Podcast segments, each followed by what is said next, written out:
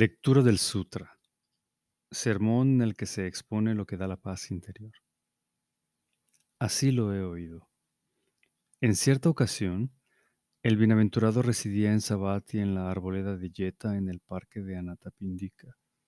Allí el bienaventurado se dirigió a los monjes. Monjes, sí, venerable señor, respondieron los monjes. Y el, y el bienaventurado les dijo así. Monjes, os expondré lo que da la paz interior. Escuchad con cuidadosa atención y hablaré. Sí, venerable Señor, respondieron los monjes. Y el bienaventurado les dijo así. No tenéis que entregaros al placer de los sentidos, porque es inferior, vulgar, común, ignoble e inútil. Tampoco tenéis que entregaros a la práctica de la mortificación personal, porque es dolorosa, ignoble e inútil. Evitando ambos extremos, el camino medio perfectamente realizado por el Tathagata hace ver y reconocer, conduce al, al apaciguamiento, al conocimiento superior, al despertar perfecto, al nirvana. Tenéis que conocer las alabanzas y los desprecios, y habiéndolos conocido, no tenéis que alabar ni despreciar a nadie, sino limitaros a predicar la enseñanza. Tenéis que saber discernir las clases de felicidad y habiéndolas conocido, tenéis que dedicaros a la felicidad interior, no tengáis secretos y no digáis cosas que molestan a quien las oye. Tenéis que hablar sin premura, no apresuradamente. No os aferréis al dialecto de una región y no os desviéis del lenguaje al uso. Esto es en esquema la exposición de lo que da la paz interior. Al decir no tenéis que entregaros al placer de los sentidos porque es inferior, vulgar, común, innoble e inútil. O al decir, no tenéis que entregaros a la práctica de la mortificación personal porque es dolorosa, ignoble e inútil. ¿A qué nos referimos? Pues a que entregarse al deleite y complacencia con el deseo de los sentidos, placer que es inferior, vulgar, común, ignoble e inútil, conlleva estados de sufrimiento, frustración, tribulación, excitación y es un camino equivocado. En cambio, liberarse de la entrega al deleite y complacencia con el deseo de los sentidos, placer que es inferior, vulgar, común, ignoble inútil, no conlleva estados de sufrimiento, ni de frustración, tribulación, excitación, y es un buen camino. Entregarse a la mortificación personal, siendo doloroso e ignoble e inútil, conlleva estados de sufrimiento, frustración, tribulación, excitación, y es un camino equivocado. En cambio, libertarse de la entrega a la mortificación personal que es dolorosa, ignoble e inútil, no conlleva estados de sufrimiento ni de frustración, tribulación, excitación, y es un buen camino.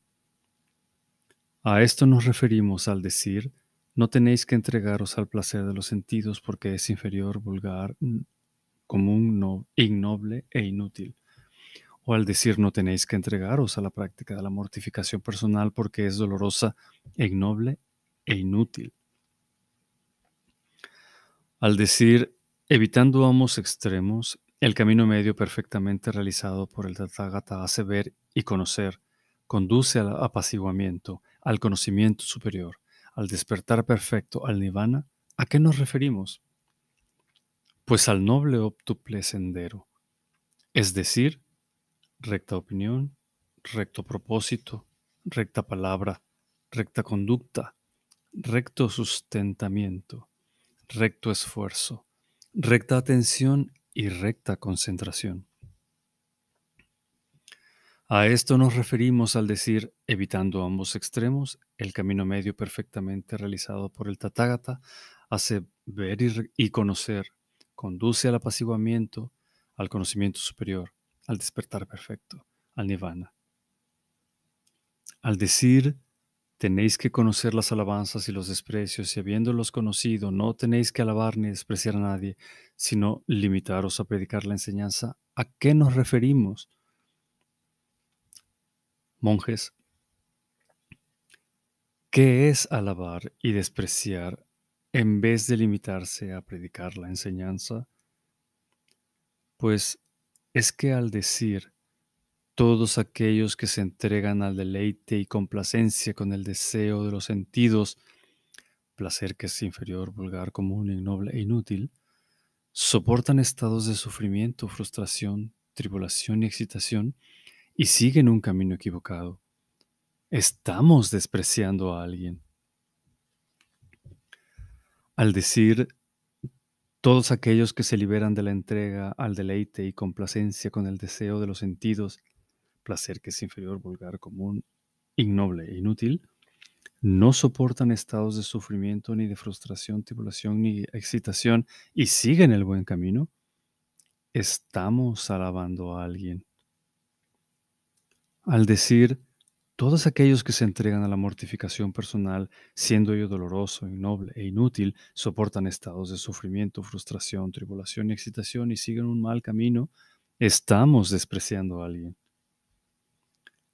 Al decir, todos aquellos que se liberan de la entrega a la mortificación personal que es dolorosa, innoble e inútil, no soportan estados de sufrimiento, ni de frustración, tribulación, ni excitación, y siguen el buen camino, estamos alabando a alguien.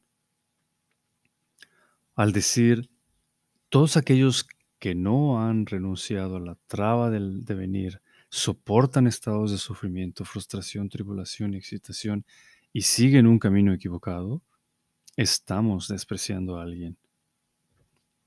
Al decir, todos aquellos que han renunciado a la traba del devenir no soportan estados de sufrimiento, frustración, tribulación y excitación y siguen el buen camino, estamos alabando a alguien. Esto es, monjes, alabar y despreciar en vez de limitarse a predicar la enseñanza. Y monjes, ¿qué es no alabar ni despreciar y limitarse a predicar la enseñanza? Pues en lugar de decir las cosas de la manera anterior, hay que decir así, la entrega al deleite y complacencia con el deseo de los sentidos o la entrega a la mortificación personal conlleva a estados de sufrimiento, frustración, tribulación, excitación y es un camino equivocado. Liberarse de la entrega al deleite y complacencia con el deseo de los sentidos o liberarse de la entrega a la mortificación personal no conlleva a estados de sufrimiento ni de frustración, tribulación, excitación y es el buen camino. Mientras no se renuncia a la traba del devenir, no se renuncia al devenir. Si se renuncia a la traba del devenir, se renuncia al devenir. Esto es limitarse a predicar la enseñanza.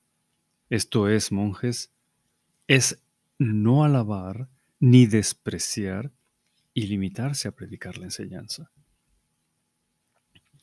A esto nos referimos al decir, tenéis que reconocer la alabanza y los desprecios, y habiéndolos conocido, no tenéis que alabar ni despreciar a nadie, sino, sino limitaros a predicar la enseñanza.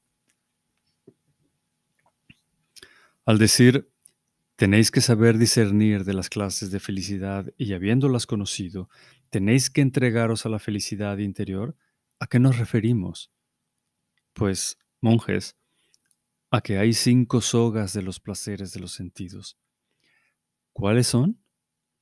formas materiales, conocibles por la vista que son deseables, apetecibles, encantadoras, seductoras, acompañadas de deseo de los sentidos y conducentes a la pasión, sonidos cognoscibles por el oído, olores cognoscibles por el olfato, sabores cognoscibles por el gusto, objetos tangibles conocibles por el tacto que son deseables, apetecibles, encantadores, seductores, acompañados de deseo de los sentidos y conducentes a la pasión.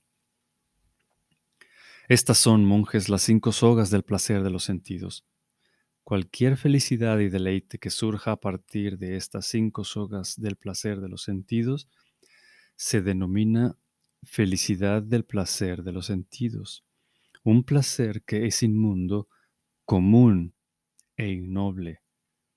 De este placer afirmo que no debe ser frecuentado ni cultivado, ni fomentado, sino que hay que temerlo.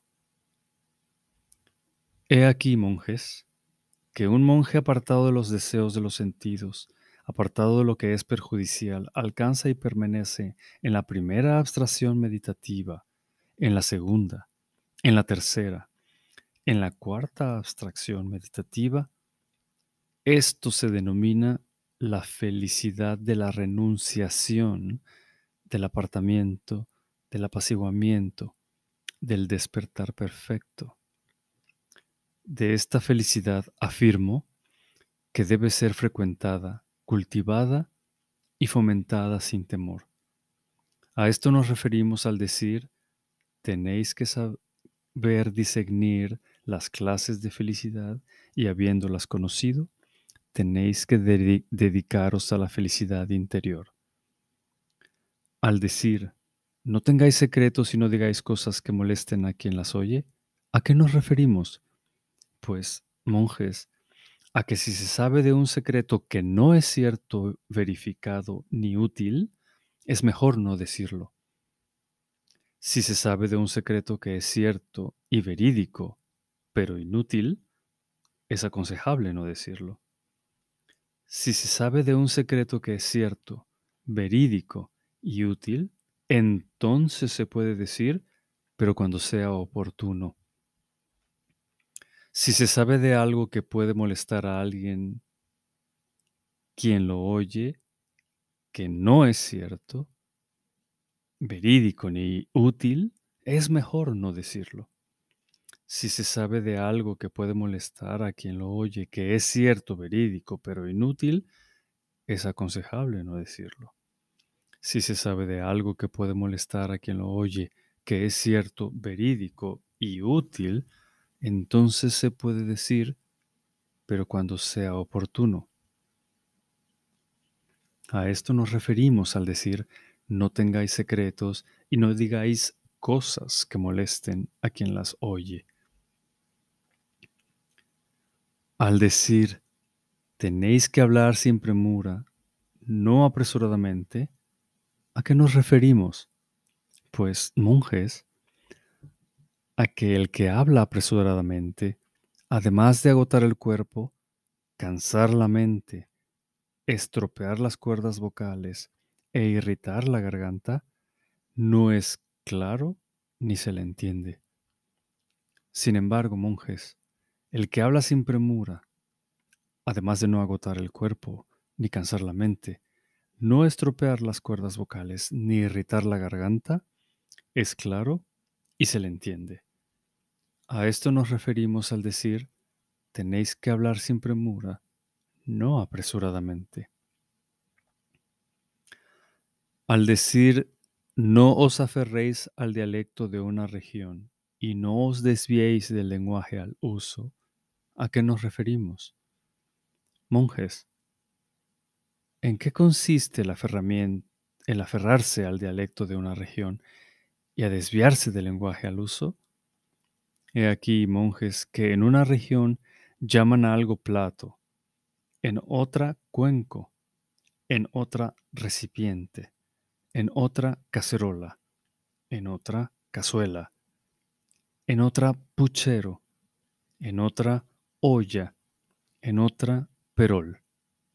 Pero he aquí que alguien se aferra y se adhiere vigorosamente a la terminología de una región y sea donde sea afirma, esto es la verdad y lo demás es falso. En esto, monjes, consiste el aferrarse al dialecto de una región y desviarse del lenguaje al uso. Y monjes, ¿en qué consiste el no aferrarse al dialecto de una región y no desviarse del lenguaje al uso? He aquí monjes que en una región llaman a algo plato, y en otra cuenco, y en otra recipiente, y en otra cacerola, y en otra cazuela, y en otra puchero, y en otra olla, en otra perol, pero he aquí que alguien no se aferra ni se adhiere vigorosamente a la terminología de una región, y sea donde sea, la modifica. Esto, señores, se conoce que se refiere a esto llamándolo de tal modo. En, en esto, monjes, consiste el no aferrarse al dialecto de una región y no desviarse del lenguaje al uso. He aquí, monjes, que entregarse al deleite y complacencia con el deseo de los sentidos, placer que es inferior, vulgar, común, innoble e inútil, conlleva estados de sufrimiento, frustración, tribulación, excitación, y es un camino equivocado. Por lo tanto, es algo que no da la paz interior. En cambio, monjes, he aquí que libertarse de la entrega al deleite, complacencia con el deseo de los sentidos, placer que es inferior, vulgar, común, ignoble e inútil, no conlleva estados de sufrimiento ni de frustración, tribulación, excitación, y es el buen camino. Por lo tanto, es algo que da la paz interior. He aquí monjes que entregarse a la mortificación personal siendo doloroso, ignoble e inútil, conlleva estados de sufrimiento, frustración, tribulación, excitación, y es un camino equivocado. Por lo tanto, es algo que no da la paz interior. En cambio, monjes, he aquí que libertarse de la entrega a la mortificación personal, que es dolorosa, ignoble e inútil, no conlleva estados de sufrimiento ni de frustración, tribulación, excitación, y es el buen camino. Por lo tanto, es algo que da la paz interior. He aquí, monjes, que evitando estos dos extremos, el camino medio perfectamente realizado por el Tathagata hace ver y conocer, conduce al apaciguamiento, al conocimiento superior, al despertar perfecto, al nirvana. No conlleva estados de sufrimiento ni de frustración, tribulación, excitación y es buen camino. Por lo tanto, es algo que da la paz interior. He aquí monjes que alabar y despreciar a alguien en vez de limitarse a predicar la enseñanza conlleva estados de sufrimiento y es un camino equivocado. Por lo tanto, es algo que no da la paz interior. En cambio, he aquí monjes que no alabar ni despreciar a nadie, limitarse a predicar la enseñanza no conlleva estados de sufrimiento y es un buen camino. Por lo tanto, es algo que da la paz interior. He aquí, monjes, que la felicidad del placer de los sentidos es inmunda, común e ignoble, conlleva estados de sufrimiento y es un camino equivocado. Por lo tanto, es algo que no da la paz interior. En cambio, he aquí, monjes, que la felicidad de la renunciación, del apartamiento, del apaciguamiento, del despertar perfecto, no conlleva estados de sufrimiento y es un buen camino por lo tanto es algo que da la paz interior. He aquí monjes que si se sabe de un secreto que no es cierto, verídico, ni útil, o si se sabe de un secreto que es cierto y verídico, pero inútil, y se dice, ello conlleva estados de sufrimiento y es un camino equivocado, por tanto es algo que no da la paz interior. En cambio, he aquí monjes que si se sabe de un secreto que es cierto, verídico y útil y se dice en tiempo oportuno, ello no lleva a estados de sufrimiento y es un buen camino. Por lo tanto, es algo que da la paz interior. He aquí monjes que si se sabe de algo que puede molestar a alguien, que puede molestar a quien lo oye, que no es cierto, verídico, ni útil, o si se sabe de algo que puede molestar a quien lo oye, que es cierto y verídico, pero inútil, si se dice ello conlleva estados de sufrimiento y es un camino equivocado. Por lo tanto es algo que no da la paz interior. En cambio, he aquí monjes que si se sabe de algo que puede molestar a quien lo oye, que es cierto, verídico y útil, y se dice en tiempo oportuno, ello no lleva a estados de sufrimiento y es el buen camino. Por lo tanto, es algo que da la paz interior. He aquí, monjes, que hablar apresuradamente conlleva estados de sufrimiento y es un camino equivocado. Por lo tanto, es algo que no da la paz interior. En cambio, he aquí, monjes, que hablar sin premura no conlleva estados de sufrimiento y es el buen camino. Por lo tanto, es algo que da la paz interior. He aquí monjes que aferrarse al dialecto de una región y desviarse del lenguaje al uso conlleva estados de sufrimiento y es un camino equivocado. Por lo tanto, es algo que no da la paz interior. En cambio, he aquí monjes que no aferrarse al dialecto de una región y no desviarse del lenguaje al uso no conlleva estados de sufrimiento y es el buen camino. Por lo tanto, es algo que da la paz interior. Por lo tanto, monjes, tenéis que disciplinaros de este modo. Conoceré lo que me da y no da la paz interior, y habiéndolo conocido, seguiré el camino que da la paz interior. Ahora bien, monjes, Sabuti es un hijo de familia que ya sigue el camino que da la paz interior. Así habló el bienaventurado, y los monjes gozaron y se complacieron con sus palabras. Gracias por escuchar Lectura del Sutra, aquí por Spotify.